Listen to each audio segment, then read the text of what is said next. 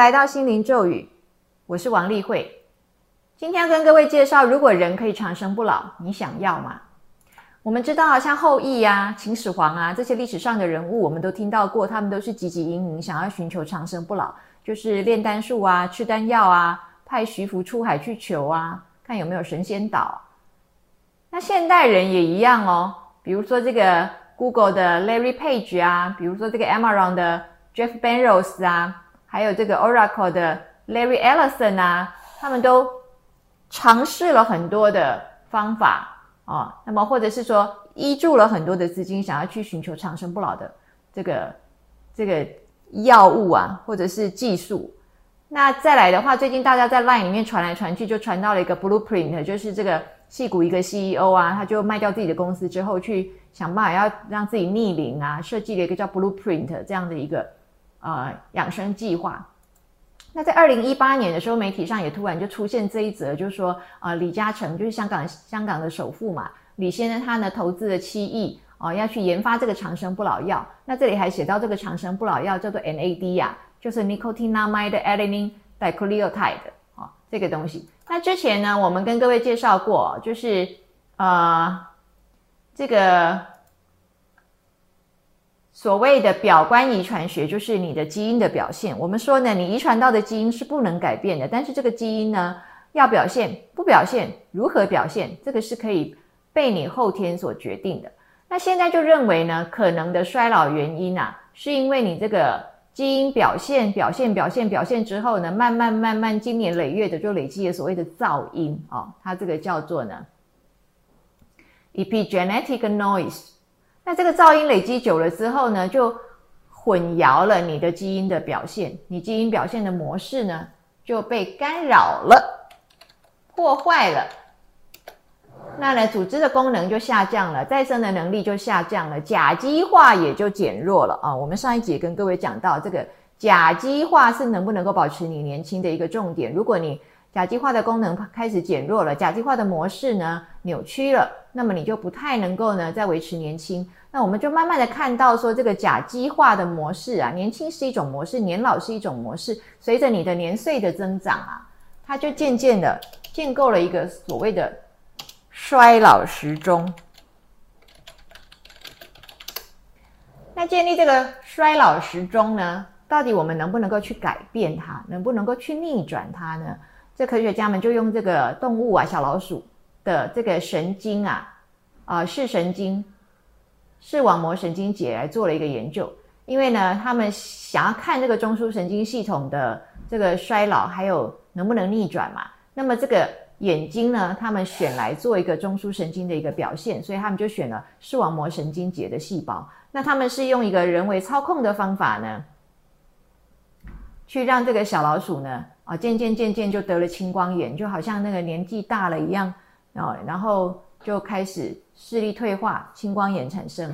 然后他们再用人为操纵的方法，叫做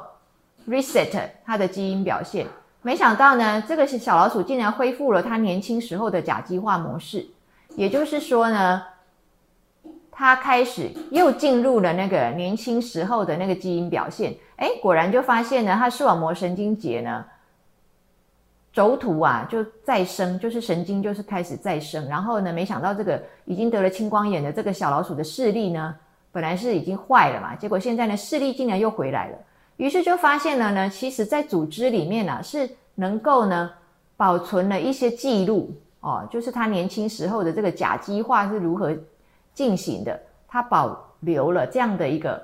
呃基因表现的这个记录。借着我们去触及呀，就是通过这些保留下来的记录，我们可以去改善它的组织的功能，然后促进它的回春跟再生。好，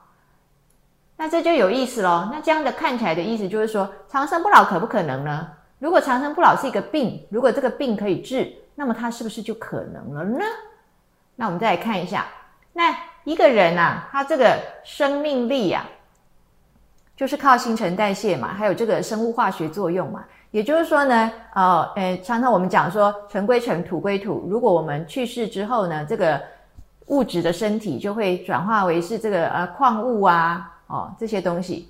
回到这个分子的这个矿物，可能是 carbon 啊、碳啊这样。所以尘归尘，土归土。但是到底什么东西把这些矿物把它聚合在一起，然后却产生出一个生命力来呢？这个就是新陈代谢嘛，好，生物化学反应嘛。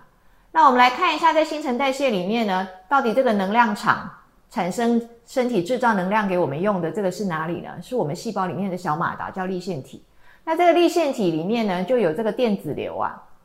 电子传递啊，哦，来制造跟生产能量给你用。那这个电子传递就是靠 NAD 这个东西，就是刚刚这个李嘉诚先生的这个媒体所称的长生不老药，它就是靠 NAD 来推动。你这个电子的传递跟电子流，那 NAD 到底什么东西呢？它就是一个辅酶啊，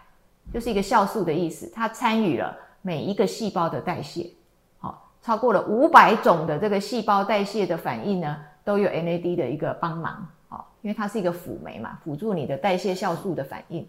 并且呢，这个 NAD 可以促进甲基化。那我们说呢，促进甲基化就会促进 DNA 修复嘛。那我们说呢，促进甲甲基化又会使你年轻嘛。并且这个 NAD 哈不止促进你的甲基化，它甚至还影响你的细胞分化。好，就是他们研究的时候发现，它在这个骨髓啊里面的这个分化呢，竟然 NAD 也有相同的这样相对应的这样的表现。所以呢，NAD 它可以调控你的细胞基因的表现。那可以调控基因表现，就我们讲的嘛，基因不能改，基因是命，但是基因表现是可以改的。所以它它就影响了。所谓的遗传表观学、营养表观学，NAD 全部都能加以作用。如果 NAD 被攻击的话呢，比如说你喝酒啊、过度营养啊、吃的太好啊、氧化压力啊，还有阳光紫外线啊、感染发炎、怀孕生产，这些都会使你的 NAD 变老。NAD 变老，甲基化就被影响了，然后呢，细胞分化就被影响了，衰老的时钟就开始跑快一点了。好，那现在我们来看。既然讲了这么多，李嘉诚先生所谓这个长生不老药哦，那么提升 NAD 的方法是什么啊？提升 NAD 的方法就是呢，要提升 NMN 啊，因为我们没办法直接提升 NAD 啊，所以我们只能够先补充 NMN 啊。但是呢，我们的食物里面就没有直接有 NMN 啊，哦，所以呢，就要靠啊含有。那亚型烟碱酸的这些食物啊，那烟碱酸其实就是维他命 B 三嘛，好，那比较丰富的有烟碱酸的食物就是鸡肉啊、鱼啊、蘑菇啊这些东西。那另外就是色氨酸也有帮助啊，就是也是鸡肉啊、鱼啊、蛋啊、起司啊，还有绿色蔬绿色蔬菜啊，还有叶酸的，比如说菠菜啊、花椰菜啊，还有豆类、奶制品、洛梨、甜菜根、番茄、蓝莓等等这些东西。都有富含 niacin 或是 tryptophan 烟碱酸或是色氨酸，因为没有办法直接有食物给你 NMN，所以呢，这些科学家、这些呃生物生生技股、生技公司就开始大量的生产 NMN。那现在还有人生产 NR，就是呢，借由直接补充这些东西来想办法提升你身体里面的 NAD。好，那这个其他涉及商业行为的，我们这里就不多加解释了。今天就跟各位介绍到这里，就是呢，科学家们发现一个重要的一个关键 NAD，那这个呢，被李嘉诚先生呢花了七亿元去投资啊。最后，我们跟各位讲到是，如果呢，人真的渴望长生不老，您觉得大部分人想要还是不想要？其实呢，统计的结果是，不多人想要，只有一趴的人想要长生不老。所以还是珍惜每一个当下，把每一个当下过好最重要。恐怕并不一定大家都那么想要活得那么久。好，谢谢各位。